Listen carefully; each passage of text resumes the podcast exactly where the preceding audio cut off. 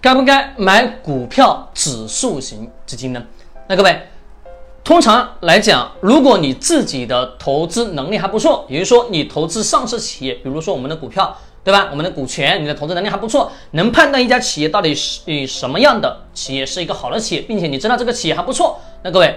那你有自己的什么投资体系，有自己的投资逻辑，那当然你是可以什么直接去买对应的什么上市公司的。那如果你没有的情况下，可以什么去选择投资我们的股票型的基金，就是股票型的指数基金。那为什么呢？因为股票型指数基金说白了就是找了一个优秀的基金经理人来帮你什么去投资对应的上市公司的什么股票。于是找了一个优秀的人帮你去管理钱，那能不能产生收益，取决于这个基金经理人的投资能力，这个是最关键的。这个视频呢是给我们的投资小白的。那如果我们有了投资能力，各位，教大家一个方法，直接什么投资上市企业是为最划算的。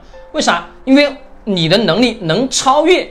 大部分什么这个基金经理的投资能力，那当然是最好的。这个时候你会发现，你根本就不需要去买基金的，你最多什么买买指数，对吧？买买债券，那其他所有的基金你根本是不看的，对吧？我现在就是其他指指数我都是不啊，其他所有的基金我是不看的。重要为什么？是因为我自己的投资能力能达到那个啊，比基金经理的投资能力更强啊，能获得很好的收益。当然我会什么直接去投资上市企业啊。关注我更多的投资理财知识干货。